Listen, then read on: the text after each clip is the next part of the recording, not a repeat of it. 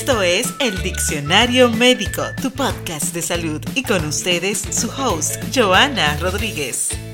Hola amigos del Diccionario Médico, bienvenido a otro episodio de su podcast de salud. Y en el día de hoy vamos a hablar de hipertensión en niños. Sí, increíble pero cierto. Sé que muchos se sorprende de saber que los niños sufren de la presión le da presión arterial alta, hipertensión. Y es una estadística que ha ido en aumento. Anteriormente se estimaba que en adolescentes solo el 2% de la población padecía de hipertensión. Y luego de lo que fue la pandemia, que ha traído consigo un sinnúmero de cosas, ese número ha aumentado hasta un 9%, lo que preocupa y es importante que todos sepamos que los niños tienen hipertensión. Y para eso tenemos a la experta.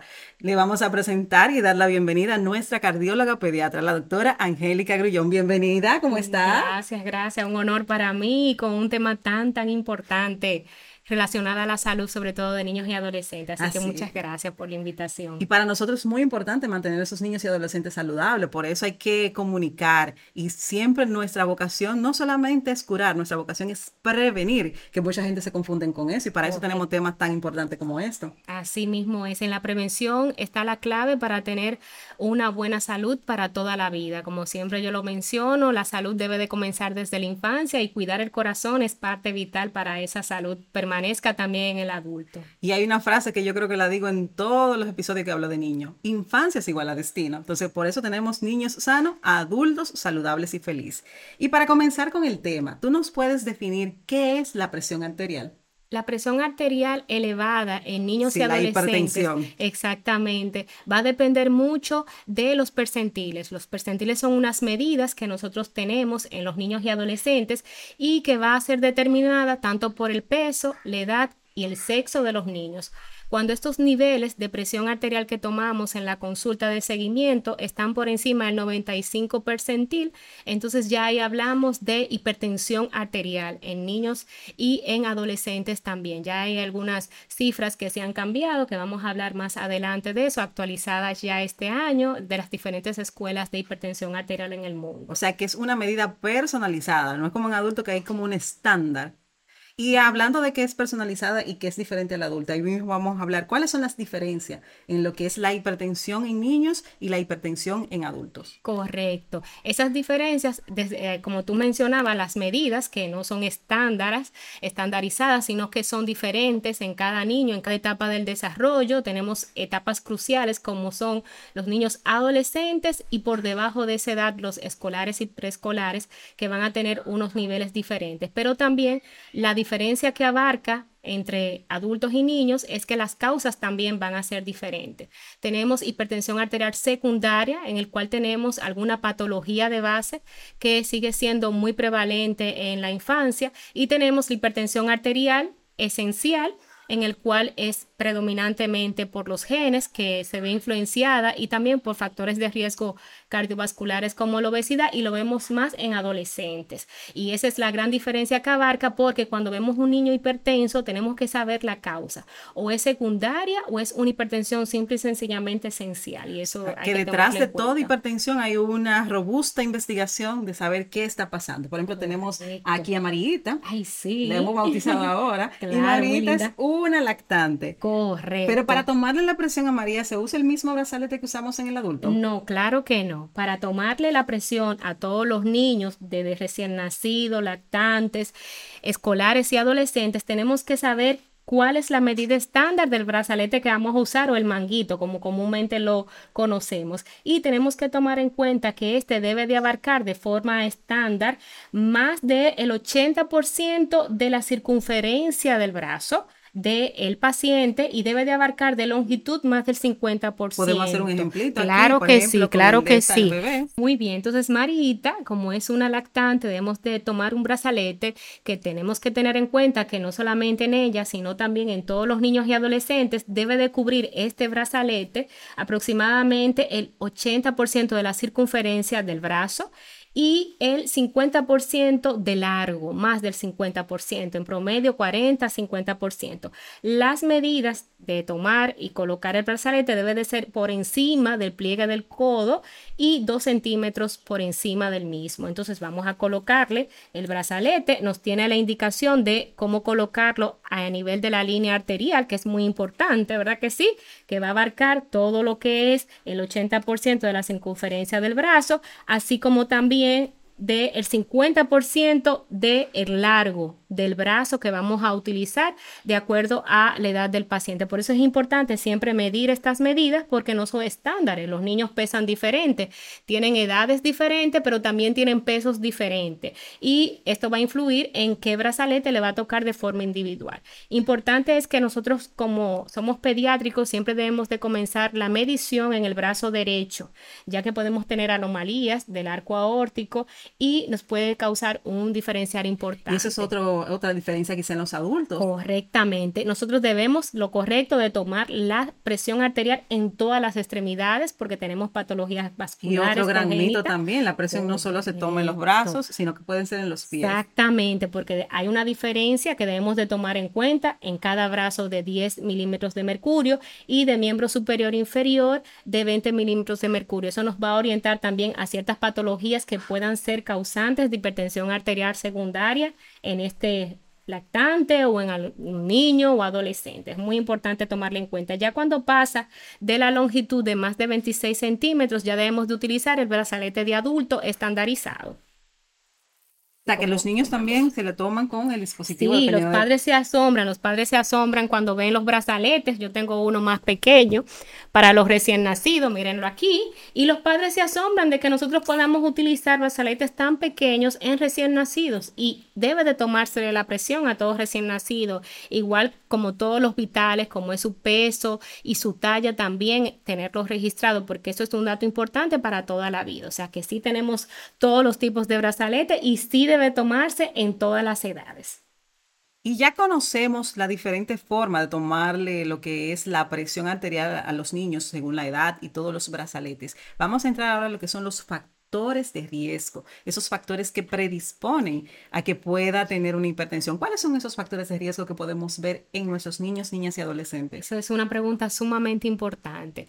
Para hipertensión esencial, eh, causada, eh, vamos a tener factores cardiovasculares muy importantes que hemos tenido en aumento después de la pandemia, como es el caso de la obesidad, del sedentarismo, ahora que los adolescentes sobre todo están mucho en celulares, en son gamers. son gamers, muy buen punto, cada día más aumenta ese tipo de actividad en los adolescentes y no están haciendo actividad, no están caminando, no están haciendo actividad aeróbica, no están haciendo ningún deporte durante toda la semana semana, esos son factores importantes. Y uno que se añade a esto que ya mencioné son los alimentos que están consumiendo los niños y también los adolescentes. Son alimentos muy procesados. Tenemos mucha papita, muchas bebidas azucaradas, muchos refrescos, eh, muchos jugos envasados que contienen bastante azúcar y eso va a ser un detonante. Muchos cereales, sobre todo, fortificados y endulzados. Que son una publicidad engañosa que tienen, pero también que tienen mucho azúcar. Y ya como factores secundarios vamos a tener enfermedades renales, tanto de la vasculatura del riñón como de lo que es la, la o sea, la, la, parte del parénquima del riñón y también patologías cardíacas como la coartación de aorta y también enfermedades endocrinológicas también que van a desatar este tipo de eh, hipertensión arterial secundaria y en el caso de tu especialidad, eh, mi querida Joana, vamos a tener tumores, también tumores. secundarias a, las medicaciones, como son los esteroides y esas cosas. Ahí me llama mucho la atención los deportistas, porque eh, para nadie es un secreto que en nuestras ligas eh, son muy comunes en nuestros niños los famosos peloteros, pero usan algunos esteroides anabólicos para estimular lo que es la hipertrofia muscular, que si bien es cierto que son de usos ilegales, lo usan, lo utilizan. Y eso me imagino que también trae consigo complicaciones a nivel de la presión arterial. Y quiero hacer un punto, un llamado muy importante a todos los niños que practican deporte.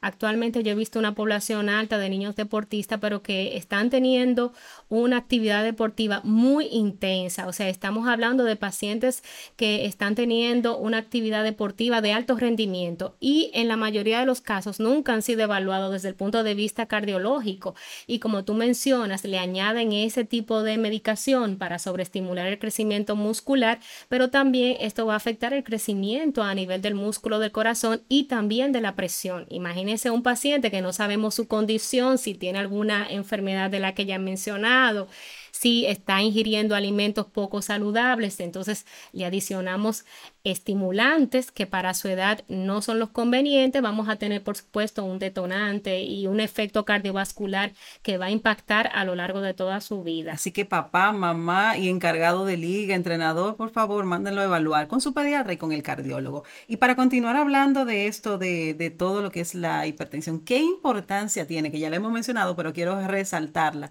el hacer una detención temprana en los niños lo que es la hipertensión arterial. Claro, es sumamente importante la las últimas guías de este año se han actualizado en lo que es la Sociedad Europea de Hipertensión Arterial. Ha clasificado la edad de 16 años a partir de ahí como límite 130-90 y ya a partir de esta edad por debajo de los 16 años tomar los 95 percentil como ya mencionamos al inicio.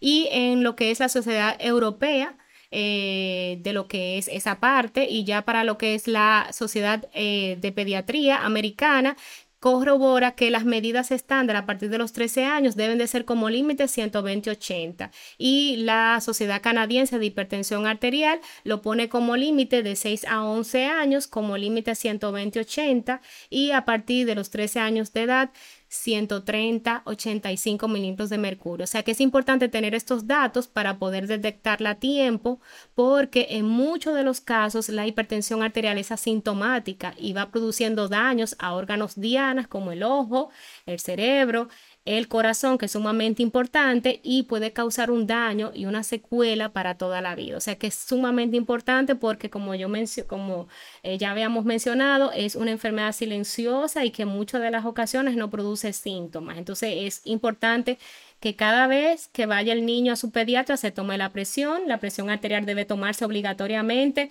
a partir de los tres años y ya se recomienda al nacimiento tener su primera medida. Luego de ah, ahí, a cada visita del pediatra, o sea que es importante la medición. Aquí traigo yo una anécdota de eso, de, anteriormente había en adultos eh, una estrategia o una tendencia, no sé si era desconocimiento, que era de que a las personas jóvenes no la medicaban. Y mi mamá pasó por eso.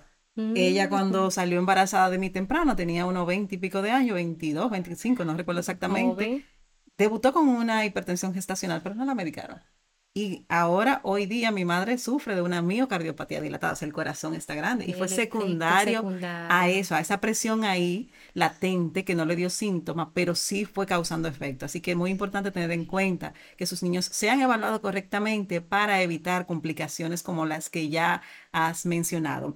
Y hablando de que son asintomáticas mayormente, pero pudiera presentarse algún síntoma. Claro que sí. En muchos de los casos vamos a tener dolor de cabeza, fatiga, eh, también vamos a tener dolor torácico y ya en los casos extremos, por supuesto, puede llegar a presentar convulsiones, o sea que datos sutiles, a veces el niño o el adolescente que ya es más consciente de los síntomas, refiere, ay mami, que me duele la cabeza o que estoy cansado o que estoy eh, con falta de aire, con las actividades normales, esos son datos que le debe de llamar la atención, pero como vuelvo y les repito, todo niño obeso, todo niño que no haga actividad física son factores que van a desencadenar hipertensión y probablemente su niño o adolescente tenga hipertensión y no lo sepan. Entonces es importante esas medidas y esos chequeos importantes por su pediatra es interesante tomar esto en cuenta y si su pediatra no le toma la presión, eh, que lo dudo que no lo haga, pero puede pasar, por favor, eh, tratar de hacerlo. Y una evaluación, no cuesta nada.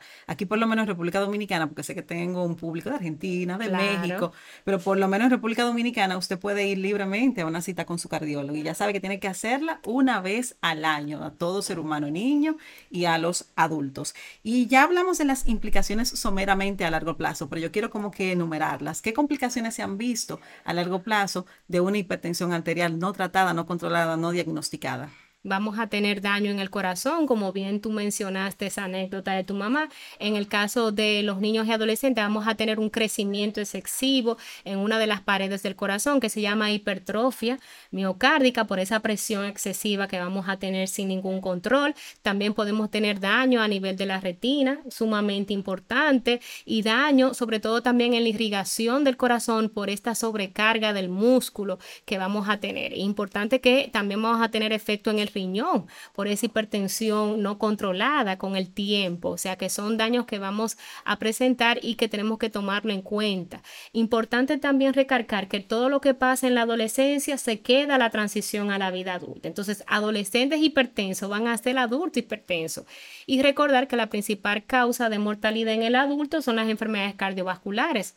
Si tenemos adolescentes y niños con factores de riesgo, con hipertensión, vamos a tener entonces mayores eventos cardiovasculares prematuros. Entonces, eso es sumamente importante tenerlo en cuenta. Y ahí hay que poner atención porque la transición pasa muchísimos eventos. Nosotros que tratamos enfermedades crónicas, a la hora de que esos adolescentes, que todavía son adolescentes, cuando pasan a los 18 años, por lo menos aquí que es la edad adulta, que pasan a especialistas de adultos por asunto de la cobertura de salud, por asunto de que ellos mismos no quieren seguir en eso, por asunto de que están cansados, dejan el seguimiento y ahí aumentan lo que son las mortalidades en personas jóvenes en ese sentido.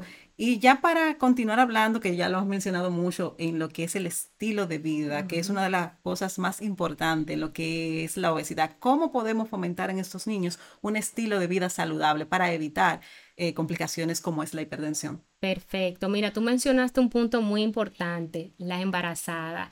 O sea que a partir desde el embarazo debemos de fomentar esa vida saludable en ese bebé que estamos gestando. Ya la madre es importante que mantenga una vida saludable. Los factores de riesgo durante el embarazo modifican el sistema cardiovascular y va a predisponer ese niño para que sea hipertenso. Los partos prematuros debemos de evitarnos porque eso predispone a que sean niños que van a tener hipertensión arterial a futuro. Y luego del nacimiento, en los primeros cinco años, se debe de mantener una alimentación a base de frutas y vegetales, a base de agua, no de refresco ni de ninguna sustancia, compotas. Debemos de realizar compotas naturales en la casa, fomentar la ingesta de legumbres, eh, guandules, habichuelas, es sumamente importante. Se prefiere que los niños ingieran la fruta, los jugos naturales, porque van a ingerir la fibra y es lo que queremos, que eso se mantenga acompañado de actividad física. Vamos a sacar a los niños de la casa, vamos a movernos, tenemos que caminar. Se recomienda que los niños caminen una hora por lo menos diario o que monten bicicleta o que hagan actividad de baile. O sea, hay que parar a los niños, hay que moverse. Y esto se tiene que mantener durante toda la vida, pero importante, eh, Joana, es que también eso se tiene que mantener en todo el entorno familiar. No podemos tener a los padres ingiriendo refresco ni comiendo bebidas pocos, o sea, tomando también otras bebidas que están muy azucaradas, ni tampoco tomando alimentos poco saludables. O sea, los padres tienen que ser un ejemplo de los niños, o sea, que el ambiente sea saludable también. Claro, que los niños van a hacer lo que tú haces, no lo que tú le digas. Entonces, si ellos ven eso, van a imitar tus actos. Por eso es importante también hacer la estructuración de un estilo de vida saludable a nivel familiar. Y eh, aparte de, fomentar lo que es la alimentación, el estilo de vida saludable, no pueden olvidar lo que hemos repetido, la evaluación con su pediatra y también la evaluación una vez al año al cardiólogo. ¿Y qué importancia tenemos en regular estas medidas? Así en resumen también para ir cerrando. Claro, porque si la mantenemos, vamos a seguir haciéndola en la vida adulta. Como tú dices, ya cuando pasa esa transición, ya ese adulto que ya deja de ser niño, adolescente, comienza a dejar muchas de las prácticas que hacía. ¿Por qué? Porque no se mantuvo con una vida saludable durante la infancia. Entonces, fomentarla desde la infancia, eso va a ser vital porque ese hábito se va a quedar para toda la vida. El niño que camina va a seguir caminando siendo adulto. El niño que se alimenta a base de frutas y vegetales va a seguir siendo un adulto que ingiera frutas y vegetales. Y eso es lo que queremos. Y también recargar que ya desde hace dos años tenemos como parte del estilo de vida que no se debe de olvidar es el sueño. O sea, cómo está la higiene del sueño en estos pacientes. Muchos adolescentes, como tú dices, se quedan jugando de madrugada, se quedan viendo celular desde madrugada y tienen muy pocas horas de sueño. Todo adolescente que duerma menos de 7 horas tiene mayor riesgo de obesidad. y eso es un factor para tener hipertensión arterial. Entonces, además de todo lo que hemos mencionado, tenemos que fomentar la higiene del sueño. Eso es y esas pantallas que han sido eh, la, no sé realmente cómo llamarle, pero sí están reguladas. O sea, las horas de uso de las pantallas, hay una recomendación por la Sociedad de Pediatría, que a partir de los dos años, es que, incluyendo pantallas, televisión, celular, tablet, computadora, después de los dos años los niños deben usar menos de dos horas de pantalla al día y pasa todo lo contrario. Yo creo que usan pocas Y que los niños ahora observan mucho y le dicen a los padres, pero tú usas, tú usas el celular, porque tú me lo vas a quitar a mí? Tú usas tu... pueden llamar la atención. Exactamente. Y con su derecho. Correcto, correcto, correcto. El ejemplo, pero sí es importante eso. Eh, adecuar las pantallas para que ellos puedan dormir, puedan tener menos hiperactividad, puedan tener menos complicaciones. Esta conversación ha estado interesantísima y sé que a todos le va a encantar y van a poner sobre todo en práctica, pero para que le quede mejor organizado, mencionanos esos puntos claves de lo que es mantener un niño prevenido y ya un niño con hipertensión en salud. No, eh, de verdad es un tema sumamente importante. Quiero agradecer a Joana por haberme invitado. De verdad que tratamos de hacer ese impacto a través de la prevención. Actualmente la medicina es preventiva porque debemos de evitar las enfermedades y esto se comienza desde el embarazo. Por lo tanto, es sumamente importante que esa madre embarazada se mantenga en actividad, caminando, alimentándose de forma saludable y también el niño y el adolescente tiene que mantener un entorno saludable que también ve el ejemplo en sus padres, comiendo vegetales, comiendo fruta de dos a tres veces al día, durmiendo un promedio de 7 a 8 horas, disminución de las pantallas, debemos de estar más en actividad y sobre todo sumamente importante mantener ese peso adecuado durante toda la vida. Es importante hacer este impacto para poder disminuir esa hipertensión arterial y que también tengamos en cuenta de que esos niños a partir de los 3 años siempre deben de tomarse la presión arterial una vez al año.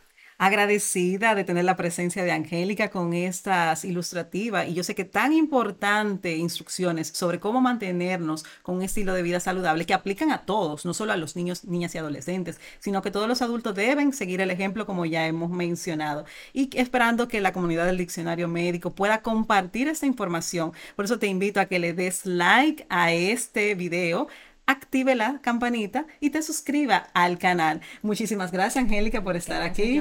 pueden mandar sus preguntas también en los comentarios para hacer cualquier eh, duda que tengan, también podérsela contestar. Ya saben que la doctora va a estar pendiente a cualquier duda, cualquier interrogante, igual que yo vamos a estar pendiente de, de lo que pueda servir de aclaratoria y que pueda servirle para que todos tengamos un estilo de vida saludable. Así que muchas gracias de verdad y que siga impactando estos temas para que los padres y todos en la comunidad podamos tener una prevención de forma adecuada. Así que muchas gracias por la invitación. Gracias a ustedes y será hasta un próximo episodio. Esto es el Diccionario Médico, tu podcast de salud y con ustedes su host, Joana Rodríguez.